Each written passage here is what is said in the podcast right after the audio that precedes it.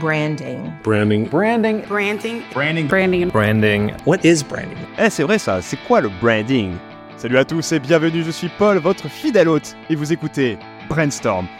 Brainstorm, c'est le podcast qui explore le monde fascinant du branding. Un monde peu ou mal connu, mais qui pourtant est bien présent dans notre quotidien. Ainsi, nous allons à la découverte du branding sous toutes ses formes, en donnant la parole à des experts qui partageront leur vision, leur expertise et leurs précieux conseils.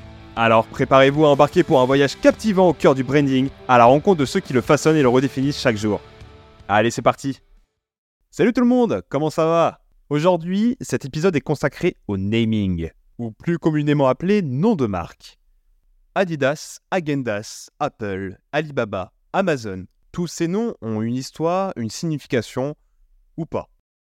Un nom, c'est fait pour désigner une entreprise, un groupe, un club ou une famille. Il est le second élément le plus mémorable après le logo pour une marque. Il est donc naturel de créer un nom qui définit la marque, mais aussi leurs clients. Ce qui n'est pas le cas avec certaines boîtes, notamment les sites de vente en ligne du style adopte-une-machine-à-laver.com ou je loue mon camping-car.fr. Oui, j'ai un problème avec ce genre de nom. Enfin bref. Pour mieux comprendre l'importance de bien choisir son nom de marque, nous allons à la rencontre de Marine Lasserre. Marine, elle est directrice créative et fondatrice de l'agence Redactographe, une agence spécialisée dans l'identité verbale. Et Marine, elle adore jouer avec les mots, et en particulier de trouver des noms pour ses clients ou pour le produit de ses clients. Durant cet épisode, elle nous raconte son parcours et sa définition du branding, mais elle nous explique aussi comment choisir un nom, quel type de nom peut-il y avoir, ou encore pourquoi est-il important d'avoir un nom, tout simplement.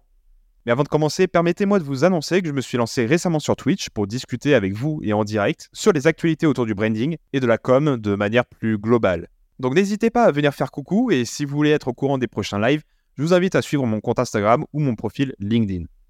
Bon allez, on est parti Bonne écoute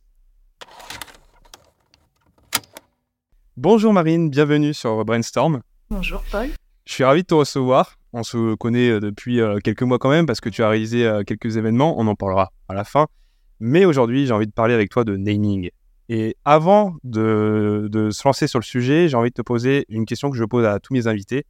Quelle est ta définition du branding?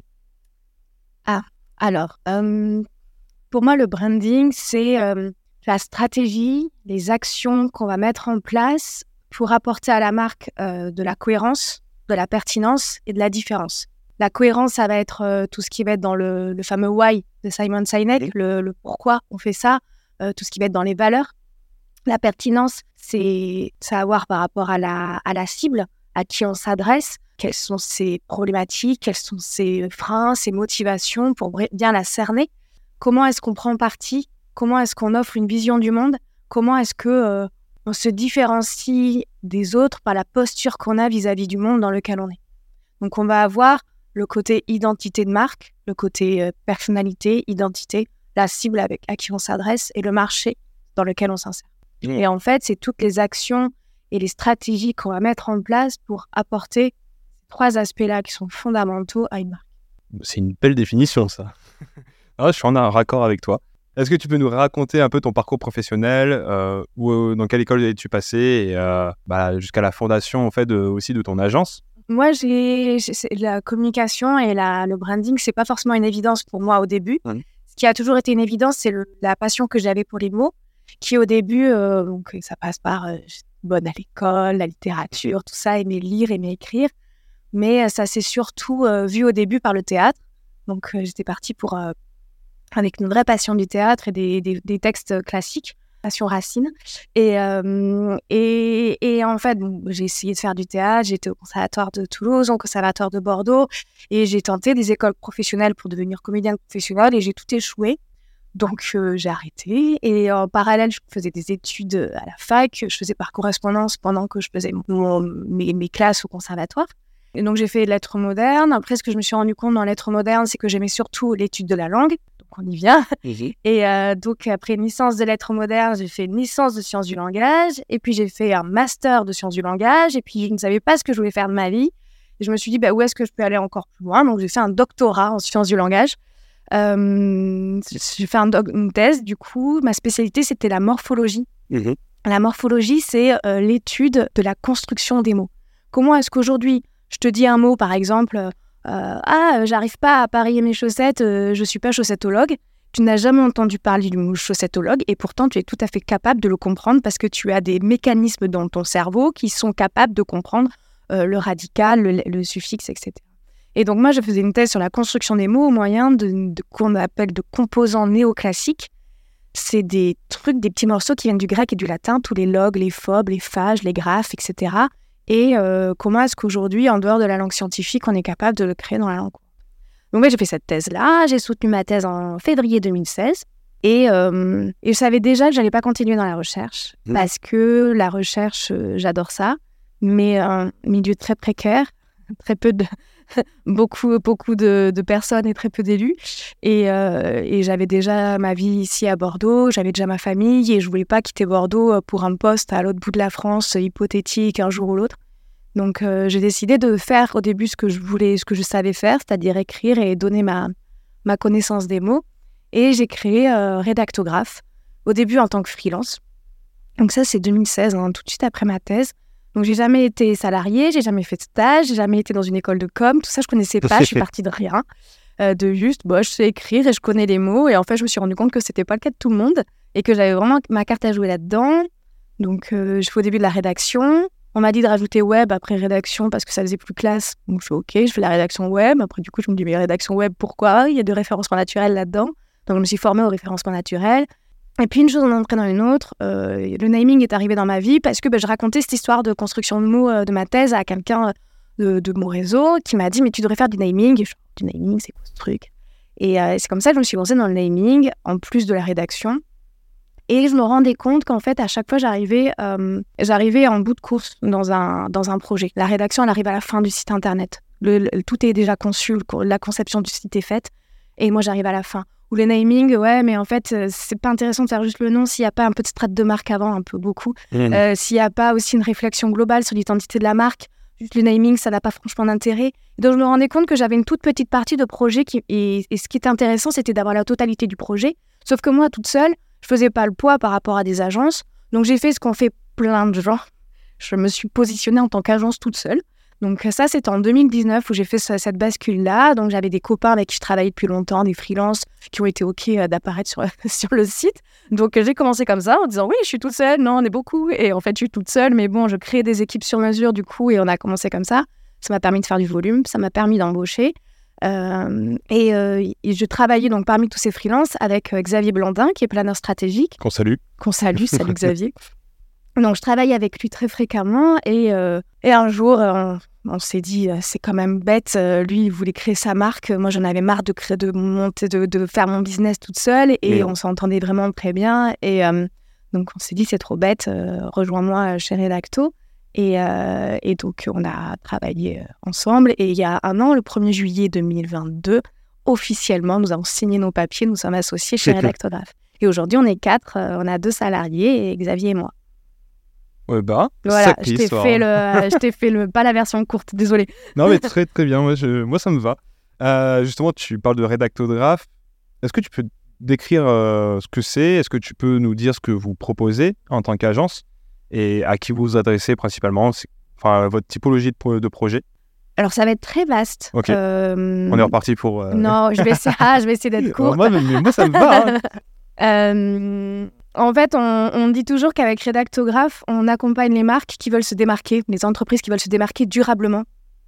Et que nous, ça passe par le contenu. Donc, on est positionné comme une agence de contenu de marque.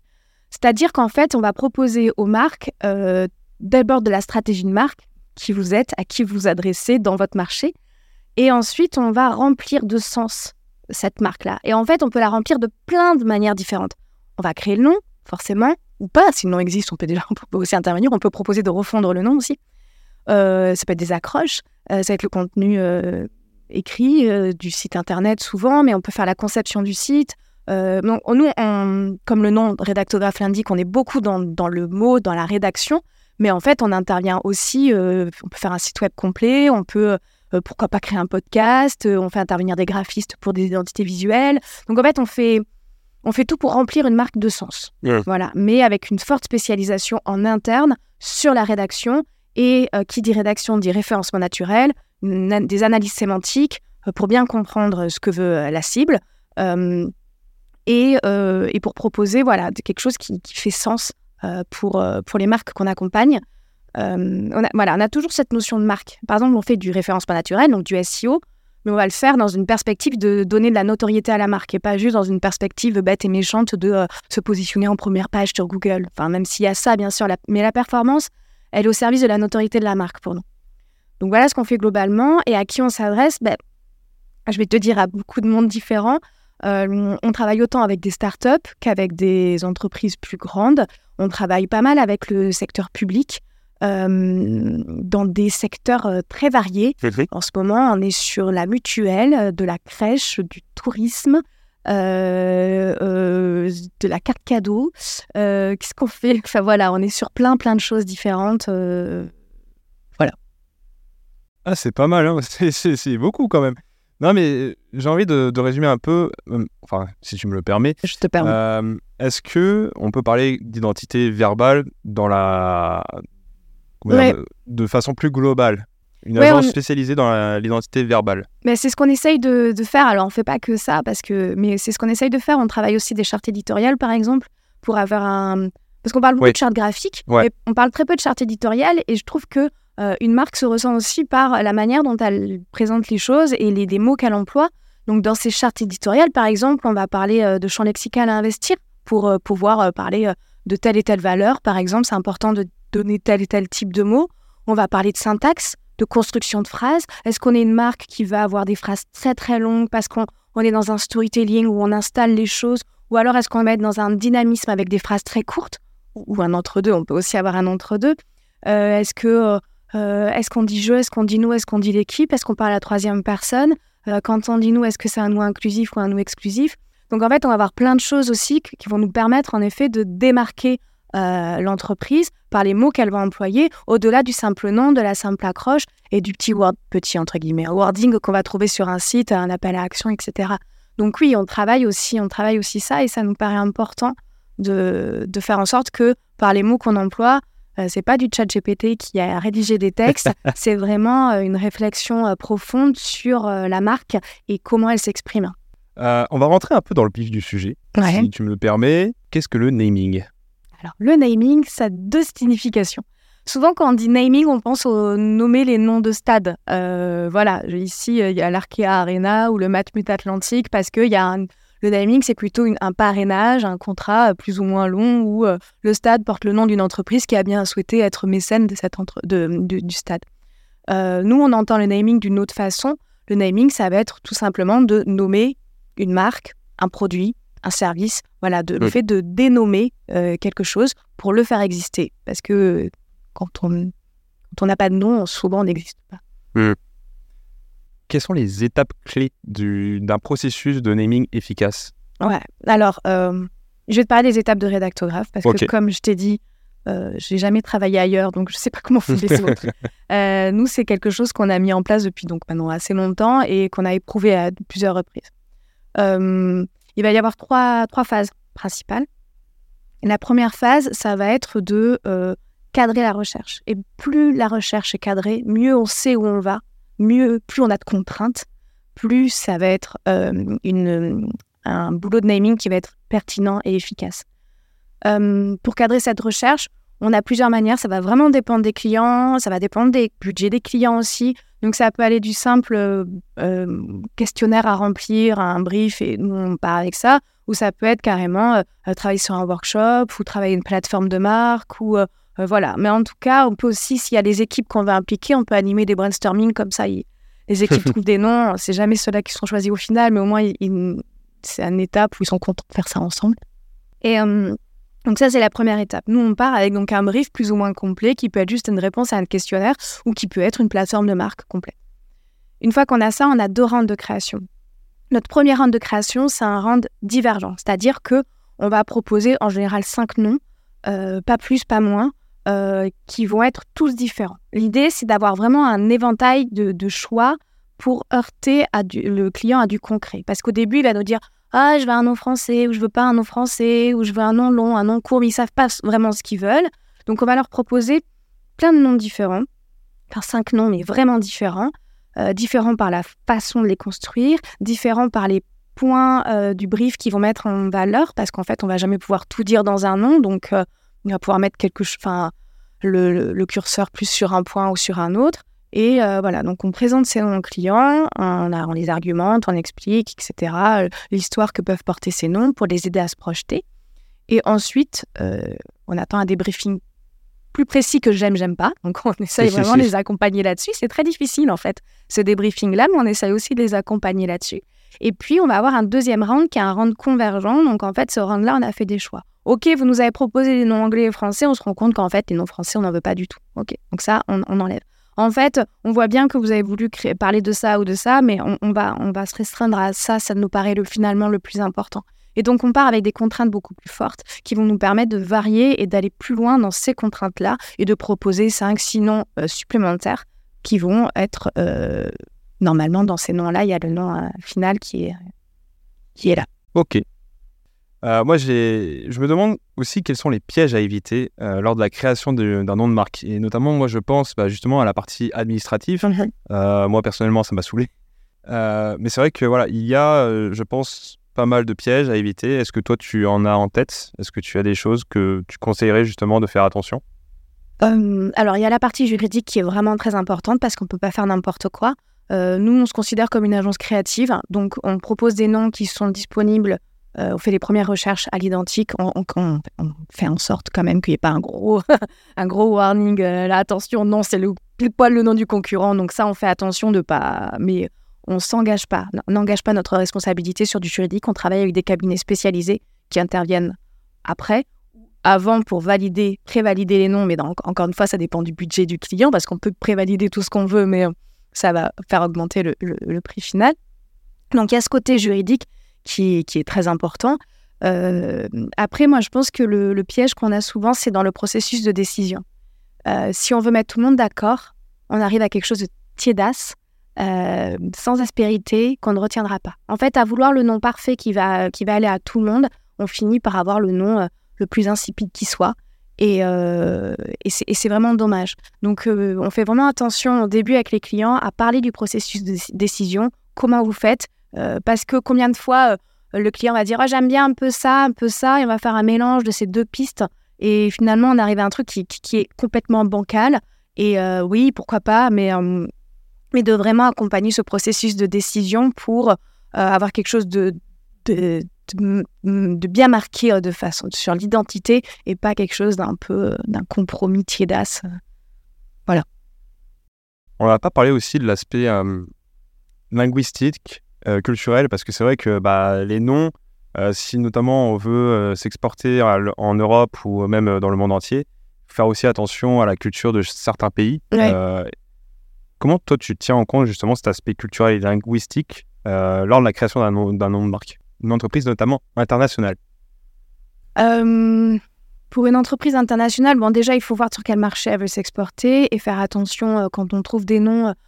Soit on fait avec Google Translate, donc c'est pas terrible, soit on essaye de trouver des gens qui parlent, qui sont locuteurs de la langue, pour être sûr que ça ne veut pas dire un truc vraiment pas possible dans, dans, la langue en question.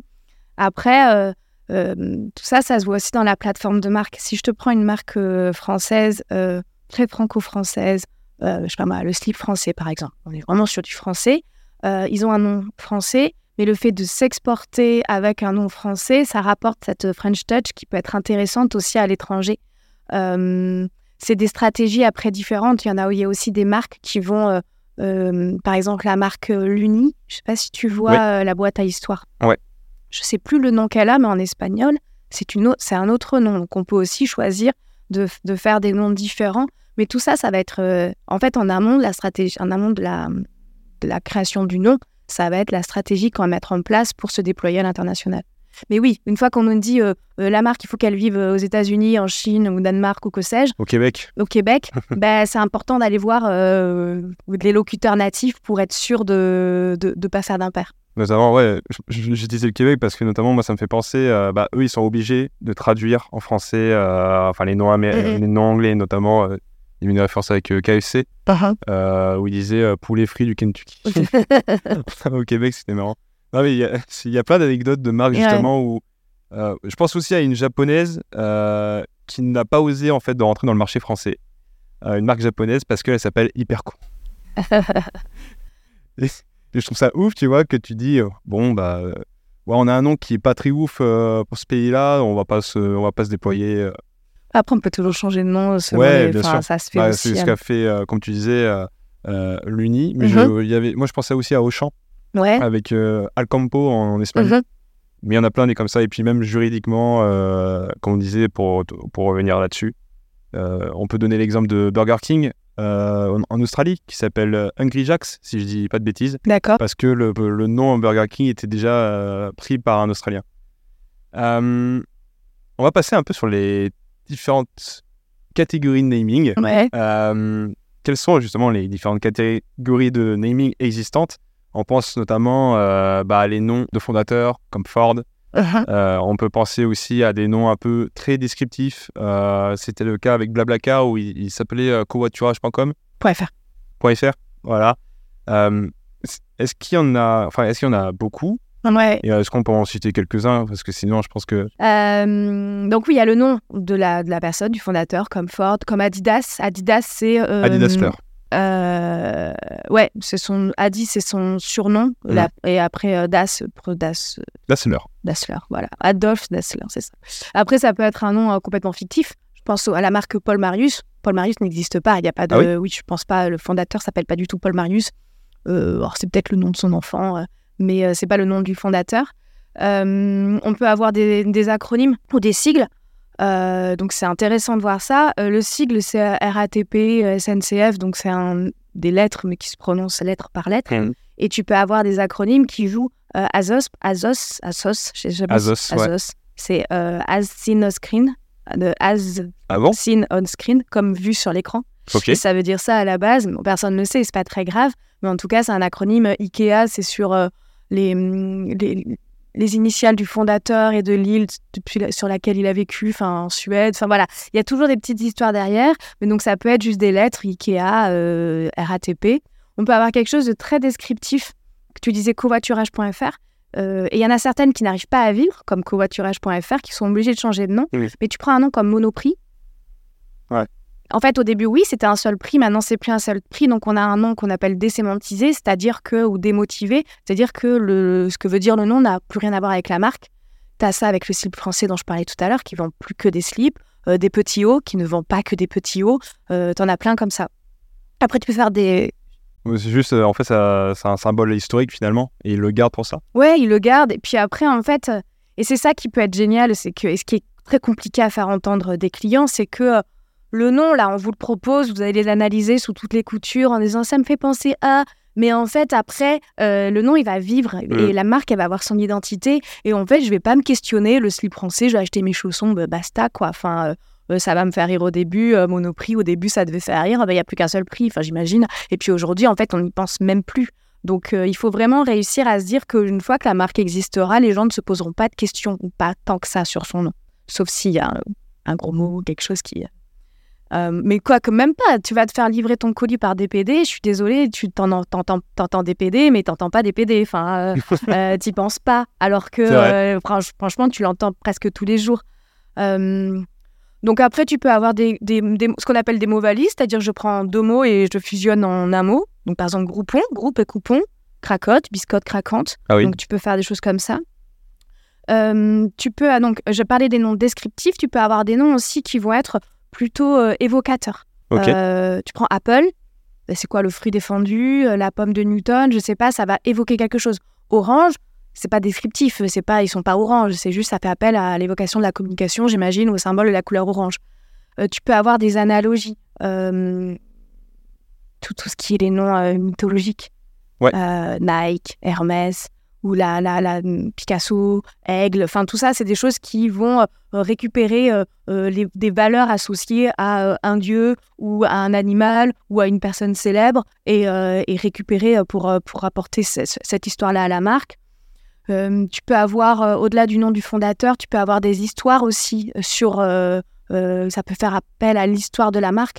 Si tu prends la marque Tajine Banane, je ne sais pas si tu la connais, Pas du tout. c'est une marque de vêtements d'allaitement qui est à Bordeaux, euh, qui est une super marque. Enfin, si tu veux étudier une marque, elle est, euh, elle est topissime. Et en fait, euh, Tajine Banane, c'est les surnoms que euh, les deux fondateurs se donnaient et leurs potes venaient voir. Enfin, ils allaient chez Tajine Banane, quoi. C'était leur nom, leur surnom. Donc ça, c'est voilà. Après, on peut, on peut prendre un mot entier qui existe dans le français, par exemple, ou dans l'anglais. Je sais pas moi, orange, free. Enfin voilà, ça c'est des mots entiers. Tu peux prendre des morceaux de mots, tu peux prendre des, hum, des, des expressions. Je pense à make my lemonade, euh, fais de la, fais-en de la limonade. Euh, tu peux, tu peux avoir des trucs qui veulent rien dire aussi. Ouais. Tu vois, agendas par exemple. C'est- Euh, ça, veut rien dire, oui. ça veut rien oui, dire. Oui, j'ai- ouais. C'est c'est juste pour faire référence à la langue danoise. C'est ce qu'on appelle un logatum. Ça, c'est pour Un ta logatum. Un logatum, c'est pour ta culture personnelle. Euh, Enfin voilà, en fait, il y a, il y a plein de manières et c'est génial parce que tu as un vivier de possibilités pour créer un nom et te dire, en fait, en fonction de ce que tu choisis, tu choisis de, de raconter une histoire différente. Ouais. Et, euh, et c'est ça qui est vachement puissant dans, le, dans la création de nom de marque. Et ouais, justement, il faut que derrière, il y ait quand même du sens, Ouais, Ben, ou pas en fait. ou pas Regarde, Agendas, le sens, c'est juste danois. Ah ouais. Pas- y a pas de, Ouais, ça ouais, veut rien dire. Mais... Mais en fait, c'est aussi, euh, oui, à partir du moment où tu dis que tu t'appelles Orange, par exemple, très bien. Mais ce qui est important, c'est pas de s'appeler Orange. C'est comment tu vas faire vivre cette marque, comment tu vas l'incarner Ah, derrière, comment les gens vont parler de toi. Et, et donc, en fait, tu pourrais t'appeler euh, blabla, blabla truc. Bon, là, blabla car, ça fait blabla, enfin, je sais pas. Et en fait, euh, ou truc, ou machin. Et, euh, et, et tu peux avoir la marque la plus belle, avec le nom le plus beau, vraiment argumenté, etc. Et ne rien faire derrière, ne pas l'incarner, c'est dommage. Ou avoir un truc, comme on voit les, plein de marques qui ont le nom du fondateur, voilà, Adidas, ça veut, ça veut dire quoi? Rien, en fait. On s'en fiche un petit peu. Et en fait, comment est-ce que cette marque, elle va transporter des valeurs et que- que- comment est-ce qu'elle va euh, avoir une posture dans, dans le marché Et c'est ça qui va être un, un plus important. Et je, je- c'est pas pour euh, dénigrer le travail qu'on fait, mais euh, le plus important, c'est pas le nom qu'on choisit, c'est toute l'histoire qu'il y a derrière. Le nom, c'est le point de départ. Et on met beaucoup, beaucoup d'affect dans un nom, et je le comprends. Mais en fait, il faut à des moments se, se relaxer Ouais. et se dire, en fait, c'est pas grave parce que peu importe votre nom, après, et puis des renamings, c'est tout à fait possible aussi. Ne dis pas que c'est pas important. Je dis juste que ça fait pas toute l'identité de la marque et que derrière, il va y avoir plein de choses qui vont être beaucoup plus importantes dans l'incarnation, dans comment est-ce que les gens vont parler de nous derrière, comment est-ce qu'on va pouvoir se déployer sur notre marché. Ok. Et justement, euh, en termes de tendance, toi, tu as...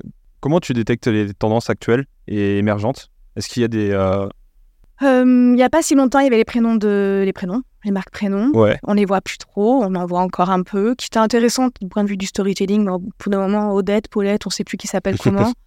Euh, je trouve qu'aujourd'hui, on est beaucoup sur des noms très courts. Ouais. euh, qui, moi, me posent problème parce qu'en fait, euh, toutes les startups qui ont un nom très court, euh, j'ai l'impression qu'on. Ah bon, je vais peut-être pas faire des, des- des copains en disant ça, mais c'est un peu comme quand aujourd'hui on, on nomme des, des enfants et qu'on euh, on met juste des suites de lettres avec des A et des O derrière, et puis, euh, et puis on va se dire que ça fait un prénom. Mais c'est un peu la même chose avec des noms de marques. Euh, je, ouais, je- moi, c'est ce que je, je vois en ce moment. Ou après, mais ça, c'est dû au fait que plus il y a de marques déposées, plus c'est difficile de trouver des noms disponibles. Ouais. Donc, euh, et, et moi, la première, hein, donc je ne jette la pierre à personne, mais on va trouver des subterfuges en termes de en termes d'orthographe ou de doubler ou tripler des, des lettres.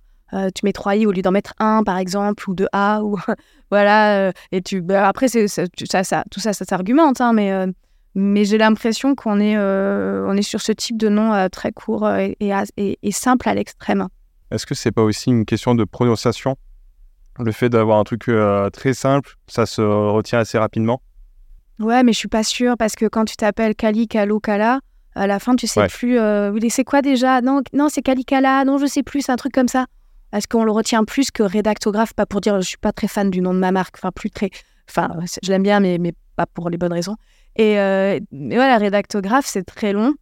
Et pour le coup, tu l'entends une fois. A priori, ouais, si, peut-être, fais machin grave, peut-être. Mais, euh, mais je trouve que ça se retient finalement plus facilement que deux syllabes très courtes qui ressemblent à tous les autres noms et qui du coup n'ont pas de spécificité derrière. Dans ce cas, ce serait quoi le nom de tes rêves en termes de caractéristiques? Mais je crois qu'il n'y a pas de bon nom. Ok. C'est le nom qui va toucher la bonne cible et qui va bien refléter les valeurs de la marque. Ok. Ce que j'aime bien dans le nom rédactographe, par exemple, c'est qu'il est long justement. Parce que euh, c'était, euh, c'est important pour moi d'asseoir un nom long dans la langue française. C'est un nom qui est euh, technique, scientifique. Les noms les plus courts, c'est ceux qui ont traversé le temps, ceux qui ont été abîmés par la force de l'usage et donc qui appartiennent au langage courant. Donc plus tu as un nom long, c'est pour ça que les noms scientifiques sont longs, plus tu as une question d'expertise. Donc le fait d'avoir un nom de marque long, je trouve que ça a soit une notion d'expertise. Mais euh, si je voulais être ultra tendance, ultra machin, oui, j'aurais pris un nom court. Enfin, euh, je pense pas qu'il y a un bon nom. Il y a, c'est en fonction, encore une fois, du, brief, en fonction de la marque, en fonction de la stratégie de marque qu'on a décidé en amont de se dire on, a telle personnalité, on est tel type de marque, on a telle valeur, on s'adresse à telle cible. Voilà ce que font les gens dans notre marché. Est-ce qu'il faut qu'on s'aligne pour être pour s'inclure dans ce marché-là et suivre la tendance ou est-ce qu'il faut vraiment faire un pas de côté et ne surtout pas suivre la tendance? Euh, Et en fait, tout ça, tant qu'on n'a pas fait la strate de marque, il n'y a pas une, une, réponse idéale en fait. Ok. As-tu des conseils pratiques pour les, que ce soit pour des entrepreneurs, des indépendants qui veulent euh, justement euh, euh, trouver un nom pour sa micro-entreprise euh, Peut-être que le mieux c'est qu'ils gardent leur prénom ou alors justement euh, choisir un nom évocateur ou même pour des startups qui souhaitent créer leur nom de marque mémorable, mais qui ont des budgets limités. Toi, c'est quoi tes conseils pratiques que tu pourrais leur donner? Premier conseil, c'est de ne pas vouloir tout dire dans le nom. C'est-à-dire? Ben, De ne pas vouloir dire, euh, nous, on est une marque, on fait ça, on fait ça, on a tel service, on s'adresse à tel truc, on a telle valeur, et en fait, on veut tout mettre dans un nom, et donc on... ça ne marchera pas. Voilà, il faut faire des choix. Point .com. Point .com. c'est ça. donc, voilà, on ne on, peut pas tout mettre, euh, on peut pas tout dire dans un nom. Donc la première des choses, c'est de faire un choix. Qu'est-ce qu'on veut dire? Qu'est-ce qu'on veut qu'on retienne de nous? Mmh. Déjà, c'est la première chose. Et après, euh, d'essayer plein de choses en fait. Enfin, je sais pas, nous, euh, quand on fait des brainstorming à l'agence, euh, ça part dans tous les sens et, euh, et ne pas s'arrêter à ah oui, c'est bien. Ok, bon, on arrête en fait. Non, ok, on, on, déroule des ficelles, on déroule des ficelles. Donc en, en général, au début, on dit ah ben si on veut dire ça, il y a tel axe, tel axe, tel axe, et on déroule, on déroule à chaque axe, et en fait, on pourrait faire comme un mapping derrière avec plein d'idées qui arrivent. Et après, je sais pas ce qui fait un bon nom ou pas un bon nom. Euh, c'est encore un truc qui est assez intuitif pour moi. Euh, de... Et puis à force de travailler aussi là-dessus, de se dire ça, ça, ça, ça, ça va avoir sa portée ou pas. Après, si je peux te faire une confidence, c'est rarement les noms que je préfère qui sont choisis par les clients. Ouais, forcément. Et il y a souvent le nom où on se dit, oh oui, bon, celui-là, il marche parce que, oui, pragmatiquement, il marche. On va le proposer parce que ça, ça donne un bon contrepoint par rapport aux autres noms qu'on a proposés. Et en fait, c'est celui-là qui est choisi. Pas grave. Hein. Quelquefois, on arrive, mais euh, pas toujours. C'est pas grave. Ouais, d'accord. Petite question euh, un peu plus euh, personnelle, un peu plus subjective dans la réponse. Quel est ton nom de marque préféré mmh. Oula, mais je sais pas du tout. En fait, je vais te dire, ça va être, ça va être par rapport aux marques que j'aime. Donc, forcément. Je, forcément. Euh, je trouve que Make My Lemonade, ça marche super bien. Euh, je trouve que Tajine Banane, ça marche super bien. Mais parce qu'en fait, j'arrive pas à me limiter au nom. Euh, pour moi, c'est des marques qui portent des valeurs, qui, qui ont une vraie, un vrai impact sur la société. Ouais. Et hum, il y a des noms, je me dis, oh, c'est intelligent, c'est bien trouvé. Mais c'est plus des signatures de marques. Ouais. Je me dis, c'est bien trouvé. Uber Eats, ça arrive, c'est formidable. Enfin voilà, c'est euh, ultra simple, ça arrive, oui, ça arrive. Et, euh, ça, voilà, c'est plus là-dessus où je vais dire j'adore ça, alors que le nom, finalement, euh, bah, on l'oublie, c'est comme une, personne. Alors je devrais pas dire ça parce que je fais que dire à mes clients, on ne nomme pas un enfant, on nomme une marque. On évite d'avoir le maximum d'émotionnel. Mais une fois que tu as quelqu'un dans ton entourage qui s'appelle comme ça, tu vas pas te dire est-ce que j'aime son prénom? Bah t'aimes la personne, t'aimes la personne ou t'aimes pas la personne, mais trouve que hum, j'ai du mal à juger les noms. Alors, je peux juger les noms que j'aime pas, mais je vais peut-être pas les sortir là. parce qu'il y a des types de noms euh, qui sont ce que j'appelle des noms puzzle. J'ai mis des morceaux de trucs ensemble. J'ai voulu tout dire et ça veut rien dire. Mais à partir du moment où il y a un nom qui fait sens, un nom qui est bien trouvé, qui raconte quelque chose et qui permet une belle incarnation derrière, bah, pour moi, c'est un bon nom. Moi, je peux pas supporter du coup les, euh, les noms euh, les noms de sites en fait. Les adopte ta machine à laver.com. les, euh, Oh, les ça qui, les, les, ouais. les marques, tu sais, les, les, sites qui te font des phrases. Non, franchement, je pense que la pire, la pire, euh, le pire nom de marque que je connais, c'est comme j'aime. Comme j'aime, ouais. Comme j'aime, je peux plus supporter ce. Déjà, je peux plus supporter la publicité, mais je peux plus supporter ce nom en fait. Oui, comme mais est-ce que tu crois, euh... est-ce que tu crois que s'ils avaient fait, s'ils avaient une autre identité visuelle, s'ils n'avaient pas pris Benjamin Castaldi en égérie et s'ils n'avaient pas fait un matraquage publicitaire comme ils ont fait, est-ce que tu crois pas que, euh, imagine, c'est quelque chose qui est fait de manière très classe Ouais. Pourquoi pas?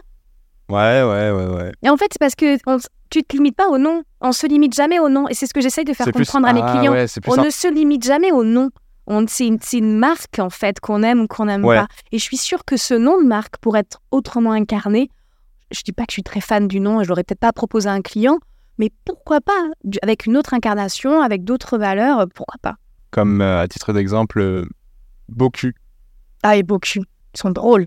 Ah mais ça je trouve que c'est un nom mais tr- Mm. c'est trop intelligent en fait. C'est genre ça, veut- ça, ça c'est c'est un nom descriptif mais pas écrit euh, correct. Enfin enfin ça, ça reste un nom court aussi mais au moins ça tu sais ce qui de quoi il parle tu vois.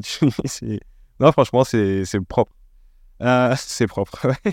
C'est le cas de le dire. Euh, As-tu des recommandations que tu souhaites partager à nos auditeurs, que ce soit des livres, des chaînes euh, YouTube, des films, des documentaires, des événements Où est-ce que tu pourrais les diriger pour en savoir plus? Pour le naming, il y a quelqu'un qui a. Comme tu veux. ouais. Il y a quelqu'un qui a beaucoup pris la parole sur la question, c'est euh, Olivier Auroy, euh, qui a créé une agence qui s'appelle Onoma- Onomaturge, qui est descriptif de la personne qui crée des noms. Et euh, il est intervenu dans un podcast que j'aime beaucoup qui s'appelle Derrière la fiche, qui parle de communication euh, et des, des métiers de la communication. Donc, euh, je- tout ce podcast derrière la fiche déjà est, est très bien. Euh, j'aime beaucoup, euh, j'aime beaucoup la newsletter et le podcast euh, The Storyline. Que voilà, je trouve que c'est toujours, euh, c'est toujours sensé et ça amène toujours plein de réflexions. euh, voilà. Et après, euh, il y en a certainement d'autres, mais euh, je crois que j'ai pas fait mes devoirs sur cette question-là. Donc, euh, ça me vient pas là. Pas de souci. Où est-ce qu'on peut te retrouver euh, pour discuter avec toi ou pour même voir euh, les projets, ton travail? Euh, on est très à la bourse sur nos projets, mais on- c'est l'objectif de la rentrée de, de se mettre à jour. On a notre site redacteuraf.com euh, et moi particulièrement, je suis active sur LinkedIn. Ouais. parle beaucoup de, de mots, de langue française et d'orthographe. C'est ma passion. Marine Lasserre sur LinkedIn. Marine Lasserre pas sur oublier. LinkedIn avec deux S et deux R et un petit crayon. Il y a beaucoup de Marine Lasserre. Suis un- J'ai un naming très commun moi-même. Et euh, moi, personnellement, je recommanderais pour ceux qui sont à Bordeaux euh, l'événement que vous organisez aussi avec Xavier, euh, Brand and Breakfast. Alors, Ouais. c'est un événement qui est très petit, en petite comité. Petit comité à l'agence, en fait, on- comme son nom l'indique, Brand and Breakfast, on, on discute de marques en mangeant des chocolatines avec des miettes partout.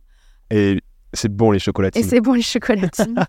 Et euh, voilà, c'est un rendez-vous qu'on a mis en place euh, une fois par mois environ, euh, où on traite d'un sujet de marque et on invite les premiers inscrits donc à l'agence. On a compté le nombre de chaises, il y en a 11, donc il y a 11 personnes qui peuvent venir.